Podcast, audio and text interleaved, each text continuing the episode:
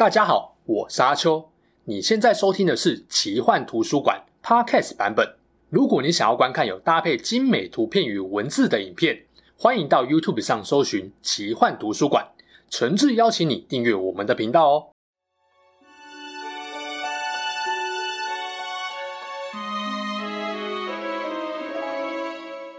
Hello，大家好，我是阿秋，来聊聊神秘奇幻的主题故事。宗教信仰对于人类社会来说非常重要，不只是很多人在绝望困境时的心灵支柱与救赎，更是欧洲历史上很长一段时间稳固民族与国家的力量。没错，我说的就是天主教信仰。它甚至还几度曾经凌驾在王权之上，引发中世纪知名的政教之争，深深影响了欧洲的社会与文化。天主教里有很多观念，就算你不是信徒，也一定都听过，例如说七宗罪与七大恶魔的概念。它甚至早就广泛融入在休闲娱乐文化中了。以动漫为例，有部很红的作品，名称就直接叫做《七大罪》。除此之外，还有很多，像是《钢之炼金术师》、《家庭教师》、《恶魔奶爸》、《数码宝贝》、《海猫鸣泣之时》、《瑞从零开始的异世界生活》等等。但你也很可能听过某些基督徒说，圣经里根本就没有七宗罪。到底七宗罪这个概念是怎么来的？是哪七种？由轻微到严重的正确排序又该怎么排？分别又有哪些恶魔当代表？为什么有人信，有人不信呢？就让我们直接进入正题吧。七宗罪，英文是 Seven Deadly Sins，一般又叫做七大罪或七原罪。这些名称其实都不是那么正确，最正确的称法应该是天主教所谓的七罪宗。宗罪跟罪宗不就顺序调换而已，有差吗？当然有差。因为“宗”这个字在这边的意思并不是量词，而是名词，意思是元首或源头，所以教皇又可以被称为教宗。教宗的职位或他拥有的特殊权利又被称为宗座。然后注意，这边的“罪”用的不是英文的 “crime”，而是 “sin”，主要是因为 “crime” 比较偏向和犯罪有关的具体行为，“sin” 则是让你产生犯罪行为的一种堕落本性，被看作是对神的冒犯，违背神的意志，是一种道德上的恶。简单来说，罪宗是天主教教义里面容易导致人犯罪的来源或源头，通常是指人犯罪的动机或主观意图意念，而不是客观的外在行为本身。因为这个来源被归纳为七个，所以才叫做七罪宗，分别是傲慢、贪婪、色欲、嫉妒、暴食、愤怒与怠惰。举个例子，杀人这件事情算不算七罪宗？不算。为什么？因为杀害是一种行为，一种罪行的结果，不是你做这件事情的动机意图。到底是什么动机意图让你会想杀害别人？那个动机才是罪的起源。你可能因为愤怒、嫉妒或贪婪而伤人，对吧？所以这些是罪宗，但你不会说伤人这件事情是罪宗。仇恨这个概念也是一样，它并不是罪恶的根源，而是因为罪宗而引发的一种具体表现。OK。解释完最终的意思后，接着要跟大家聊为什么会有七最终的概念出现。七最终是天主教教义中对人类恶行的一种分类。会有这种分类，当然是因为宗教想引人向善，却能回头是岸。乍看是为了稳定民心跟社会秩序，其实更重要的目的在于确立并凸显一种上对下的权力关系。以白话来理解，就是先界定好什么是善跟恶，与人的行为做连结后。进而产生奖励与惩罚。那谁有权利给予奖励跟惩罚呢？是上帝，因为上帝无所不能。所以，如果你想要得到神的祝福跟恩赐，就要虔诚信仰，听从并不质疑神的指引。如此就能借由宗教力量产生一种善的循环。也就是说，社会和谐安宁的前提是建立在大家真诚信仰神，遵守神的旨意。可是大家也知道，社会不是那么单纯。因为人性往往有很多自私的欲望，很容易会让我们做出宗教或政治社会不希望我们做的罪行。宗教信仰因为大多偏向道德劝说，所以会需要借由神的权能跟影响力，在人犯罪前遏制他们的邪恶动机。但当然不是所有人都信这一套，所以也才会有政治力量用世俗律法来惩罚犯罪者，规范人的行为。你可能会听到有基督徒说，圣经里面没有七宗罪这种东西，这种说法大致上没问题。但其实呢，是真的有少数跟七宗罪概念类似的经文在，例如说加拉太书和箴言里面都有。我依序放在画面上给大家参考。很明显哦，这还不是现在七罪中的内容。也就是说，第一个提出七罪中概念的人，很可能是受到这些经文的启发。这个人是谁呢？他是四世纪受过神学与哲学熏陶的希腊修士庞蒂古斯。他提出八种损害个人灵性的恶行，致命的激情，分别是暴食、卖淫、贪婪、忧郁、愤怒、怠惰、虚荣与傲慢。庞蒂古斯为什么要特别提出这八种恶行？因为他发现人类越来越自我中心，越来越不懂得自我控制，尤其与傲慢的问题最为严重，特别列出来警告世人，要大家好自为之。到了六世纪后期，教宗额我略一世就把八种罪行改成七种。怎么改？他另外把虚荣并入傲慢，忧郁并入怠惰，另外加入嫉妒。额我略一世还另外帮这七种罪行。依照对主耶稣爱主爱人的训示违背程度来重新排序，从严重到轻微，分别是傲慢、嫉妒、愤怒、怠惰、贪婪、暴食与色欲。啊，原来色色是最轻微的，那我现在就不可以色色。之所以认为傲慢最严重，是因为傲慢会导致人自负自大，膨胀到一定程度，很可能就会藐视神、不敬神，甚至不信神。这当然是宗教最不能忍受的大忌。不过有一点要注意哦，七罪中是重大恶行，但不是不可饶恕之罪。重大的意思是指这些恶行容易引发其他的罪行，是内在根源，而不是具体外在行为。那什么是不可饶恕之罪呢？杀人就是。导致这个犯行可能有很多动机，但杀人这件事本身并不是动机的根源。七罪中虽然很早就出现，但真的要把这个概念推广普及，要等到六七百年后的十三世纪，知名神学家道明会的圣多玛斯阿奎那，他确立而我略一世修改的七罪中版本之后，又有一位更有名的人叫但丁，不是恶魔猎人那个但丁，是写神曲的但丁，他把七罪宗跟炼狱连接起来，深化了七大罪该好好被洗涤去除的必要性。不过呢，但丁对于七罪宗的观点稍微跟前人不太一样。总之啊，这七种罪源息息相关，很容易互相连结。对于天主教来说，最大的问题在于这些罪源很容易让人们无法全心全意去信仰跟敬爱神。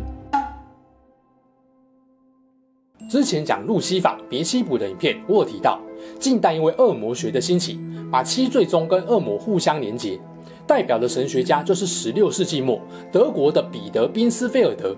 他认为，从傲慢到色欲七大魔王会引诱内心存在相同犯罪动机的人犯下罪行。七罪宗分别对应的恶魔是：傲慢路西法、嫉妒利维坦、愤怒撒麦尔、怠惰贝尔芬格、贪婪马门、暴食别西卜、色欲阿斯摩泰。不过坦白讲，这种罪与恶魔的连结，虽然在现代已经变成许多娱乐文化创作的参考来源。但这种关联性并不是天主教正统的神学教义，所以等一下我在介绍时，你会发现有些魔王跟他代表的罪好像没有太大的关联性。这是因为老兵自己也没有解释清楚，外加可能有多种不相干或矛盾的说法交互混杂。总之，我们就当做一种暗黑系的奇幻设定参考啦。简单介绍一下这七罪中对应的魔王，首先是傲慢的路西法。不清楚路西法故事跟他反抗上帝由来的，可以去看我之前的影片。根据圣经以赛亚书的记录，路西法原本是天使中的领袖，却因为不满现状，也由于傲慢自大的关系，妄想自己可以跟耶和华拥有同样地位，所以带领三分之一的天使背叛上帝，最后被上帝从天界击坠至地狱，成为堕天使跟恶魔界的领袖。在五世纪，圣奥古斯丁的《上帝之城》又进一步认为路西法就是撒旦，也让他成为最恶名昭彰的七大罪魔王之首。后来，神创造了新天地跟人类，路西法为了复仇，也为了夺取新天地，就化身为蛇，潜入伊甸园，引诱夏娃吃了知善恶树的果实，再利用夏娃引诱亚当也吃下禁果，所以这两位人类祖先就被上帝逐出伊甸园。人类因此堕落，而有了原罪跟其他罪恶的开端。第二是嫉妒的利维坦，在圣经里，它是象征邪恶的一种海怪，形象多半是巨大海蛇，但也有鲸鱼跟鳄鱼的形象。旧约圣经约伯记里提到，他口中喷着火焰，鼻子冒着烟雾，拥有锐利的牙齿，身体好像包裹着铠甲般坚固，个性冷酷无情，暴力好杀。他在海洋之中寻找猎物，令周围的生物闻之色变。旧约圣经里的利维坦是一头强到足以跟萨麦尔相提并论的强大怪兽，而被视为位典的以诺书中，则把利维坦跟贝西摩斯并论为一母一公的可怕巨兽。到了近代，出现了把利维坦跟路西法、别西卜列为最强等级的堕天使设定，后来也成为代表嫉妒的魔王。可见犹太跟天主教里利维坦的力量有多么强大。第三是愤怒的萨麦尔，萨麦尔在圣经里其实是一位先知的名字。根据犹太教第二重要的经典塔木德及后来的传说，萨麦尔曾经是一位重要的天使长，并在上帝造人之初帮了很多忙，被上帝授予掌管人类生死的职权，负责取走死者的灵魂，所以他又有另外一个称号，叫做死亡天使。直到有一天，上帝要求萨麦尔向亚当跪拜，臣服亚当，萨麦尔就暴怒了。为何要我这个圣火所生的天使，去跪拜一个区区尘土所造的人类？话一讲完，就离开天国，后来成为七大罪的愤怒魔王。据说夜之魔女莉莉丝就是他老婆。大家也不用太疑惑。为什么这个故事跟路西法反抗神的故事有点像呢？在犹太教跟天主教世界里，某些字词语义互相混淆是蛮常见的现象。第四是怠惰的贝尔芬格，它是起源自亚述，一个跟荒淫与狂欢有关的神巴利比尔。据说在进行这个神的崇拜仪式时，会需要露出屁屁跟私密处，可能是因为这样，犹太教也有贝尔芬格喜欢便桶跟排泄物的说法。恶魔学的说法是，当他被召唤时，会提供各种能让人类变得更有钱的灵巧发明，以此让人类堕落。他的形象蛮两极的，有说他头上长角、长尾巴、留着山羊胡须的丑陋老人模样，也有说他是会蛊惑男性的妖艳裸体美女。据说贝尔芬格曾经是一位地位颇高的天使长，但是当路西法率领堕天使反抗上帝时，他选择两边都不帮。于是天使之战结束后，他就为他的不想选边站付出了代价，被视为叛徒，一同被神从天界击坠至地狱。第五是贪婪的马门，他在古叙利亚语的意思是财富。后来这个名字会被世人当作恶魔，是因为新约圣经马太福音里的一段话。马门的形象通常是两颗乌鸦头或老鹰头的人身怪物，被认为是喜好财富的邪神。失乐园里面提到，他原本是天使。堕入地狱后，众天使便在他的指挥下挖掘出无数财宝，并用来建造自己的圣殿。另外，马门也喜欢用财富来引诱人类互相争执杀戮。第六是暴食的代表恶魔别西卜，我之前有专门做影片介绍。其实暴食不只单纯浪费食物，还包含沉迷在某些事物上不思进取，例如说酗酒、滥用药物、沉迷赌博等等。别西卜曾经是迦南地区地位崇高的神。后来被希伯来人黑化跟丑化后，就变成喜欢散播疾病，让世界充满苦痛与混乱的苍蝇王。新约圣经更不得了，直接称他是魔鬼之王。而在所罗门遗训中，别西卜就是从天堂坠落到地狱的一位元老级天使，如今的恶魔之王，无恶不作，拥有轻易让世界毁灭的力量。近代恶魔学倾向认为，别西卜是魔王撒旦身边最亲近的副手，也是一魔之下、万魔之上的地狱宰相。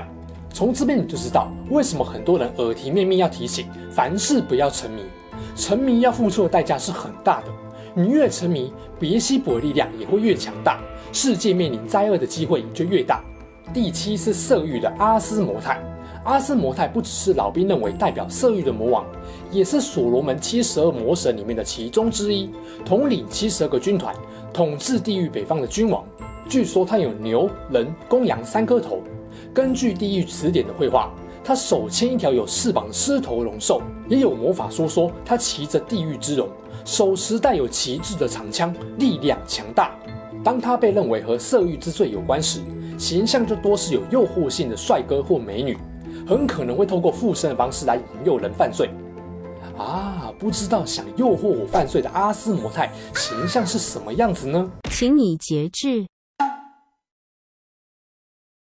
最后我总结一下七罪中为什么这么有名的原因，因为这七种犯罪根源和我们每个人都脱不了关系，是人类心中最容易萌发的原始欲望，稍有不慎，很可能就会铸下大错。更重要的。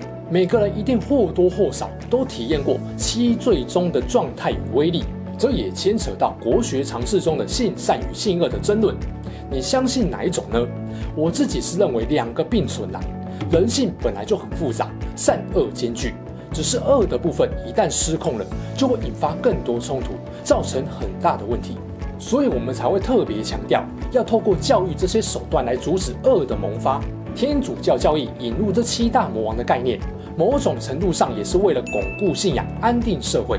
毕竟，恶魔之力越是强大，就表示能跟恶魔对抗、守护人类不被邪恶侵袭的上帝有多么伟大。当然，越多人信仰七罪宗跟七恶魔的概念，也会形成一种文化压力，让你在试图违背神的旨意时，受到更多来自外在的身心责难。我想，只要人类存在的一天，这七罪宗就不会有消失的一天。而如何遏止因为七罪宗而产生的混乱，便永远是最需要关注的社会难题。而我认为，七罪宗也不一定只能是以傲慢为首的那七个。每个人的心中也可以有不同的选择跟排名，就像二零零八年教廷发表了现代社会的新七罪宗：基因改造、人体实验、环境污染、社会不公义、令人贫困、贪财无度、自甘堕落。这不就说明了，其实七罪宗的概念可以随着时代社会的变化而有不同的选择跟定义吗？那么你心中认为最严重的七大罪又是哪七大呢？欢迎留言分享你的看法哦。